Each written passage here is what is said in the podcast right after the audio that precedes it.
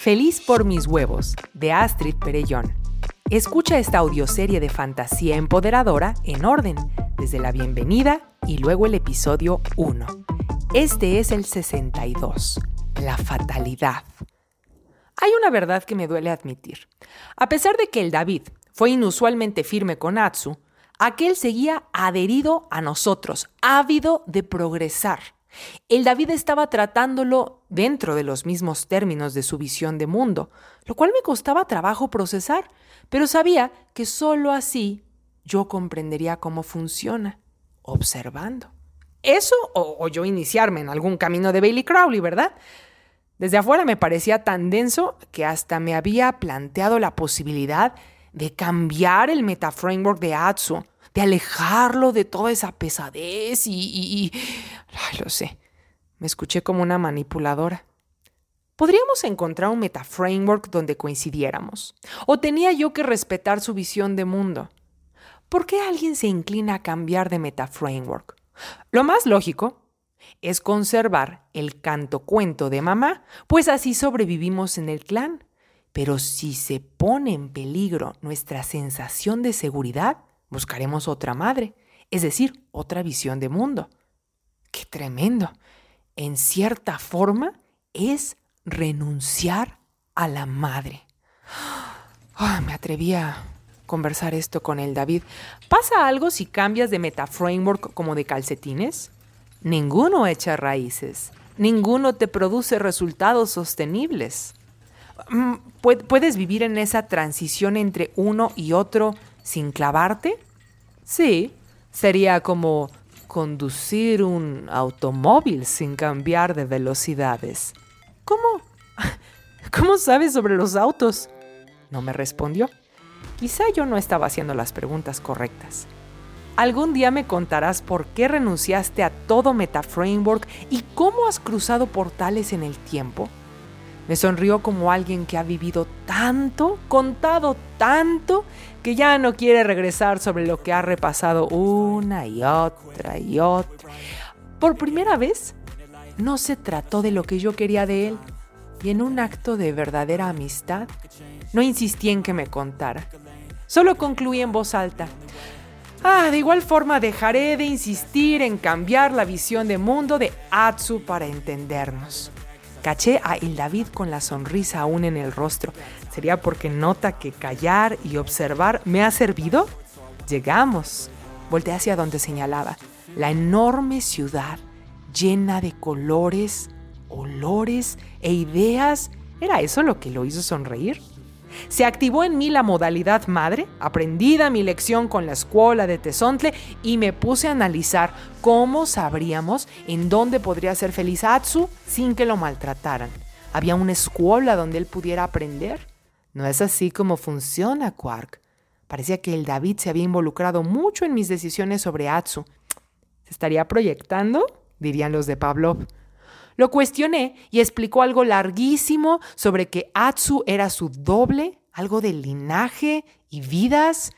Sus caminos se cruzaron por una razón que no me podía detallar con simpleza, pero tampoco me podía iniciar en ello, pues, según él, yo solo tengo curiosidad, pero no estoy dispuesta a pagar el precio. Ah, mientras más decía, más impotente me sentía. Dentro de este metaframework, las reglas parecen tan entretejidas profundidades infinitas que no se puede elucubrar sin ayuda de un maestro. Corres el peligro de perderte en el árbol y terminar como el ahorcado o cuando menos el loco. Dejé el asunto en sus manos, yo solo quería que Atsu fuera feliz. El David hizo un gesto para que Atsu se nos acercara y aquel se apresuró. Tenía un gesto tranquilo, agradecido, pero tampoco azotado. Los siguientes días los dos marcharon juntos a buscar lo más adecuado. Yo no entendía qué estaba pasando, pero sabía que el David no dejaría que le ocurriera algo malo.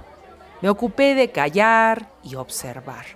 Paseaba por las calles, sorteando vacas, fascinada como en el set de una película en la que no estoy participando.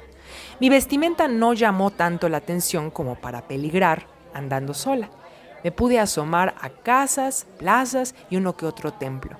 Me parecía todo tan intrincado, todo tenía una razón de ser. La arquitectura, la ropa, la jerarquía, la alimentación.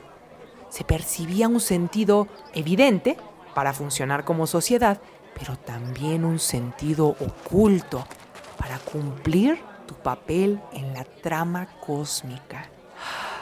Sumergida en mis debrayes, en una calzada, divisé a lo lejos a ambos conversando y me dio gusto verlos antes de la hora de la cena, porque normalmente Atsu solía buscar dónde alojarse, mientras el David y yo nos retirábamos a nuestra habitación que consiguió para nosotros nada más. Me sorprendía su firmeza. Estaba ayudando a Atsu a hallar su clan, pero no había cambiado sobre su postura de que el muchacho perdió su oportunidad de viajar con nosotros, por actuar sin medir el peso de palabras y actos. Para mí había sido comer tantita tierra, para ellos fue algo mayúsculo. Atsu tuvo que reflexionar que así como en lo pequeño, es en lo grande. Ya lo entendí. Por eso nos parecen tan atractivos los hijos de Bailey Crowley, porque cuando hablan, su palabra sí significa algo. Por otro lado estamos los parlanchines, los que sermonean solo porque alguno de los 330 mil millones de dioses les dio boca. ¡Auch! Sí me dolió. Cuando llegué cerca de ellos y saludé, Atsu ocultó su rostro en su manto. ¿Qué pasó, chicos? Atsu apretó los dientes, alzó la vista, se retiró unas lágrimas con el dorso de la manga, controlando su tono, me explicó, pero no me aclaró mucho. De cierta manera entendí que le habían hecho toda una serie de pruebas, como tests, algunos relacionados con analizar su carta astral, y en suma no había lugar para él en este sitio. Así estaba escrito en las estrellas. ¡Wow! Sí que estamos lejos de la práctica hacia el maestro. El esfuerzo es insignificante cuando se lucha contra el destino.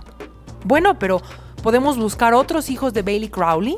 ¿O en todos ellos tu designio es poco favorable?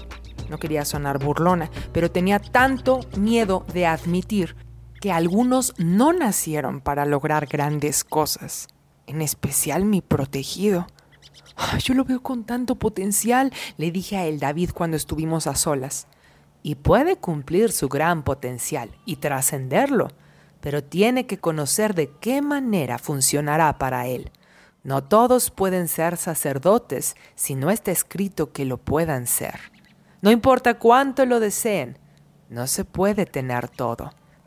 Pero que sí se puede entonces. Me volví a doler. Yo, yo que solía decir a mi tesontle que puede hacer cualquier cosa, me negaba a creer que si tienes pie plano, renuncies a tu sueño de ser bailarín? Vamos, soy un conjunto de quarks encarnados en un cuerpo humano. Todo tiene que ser posible, ¿no? ¿Con qué cara veo al joven egipcio tan audaz y disciplinado que quiere ser maestro del conocimiento más elevado y le digo, no todos los sueños son posibles?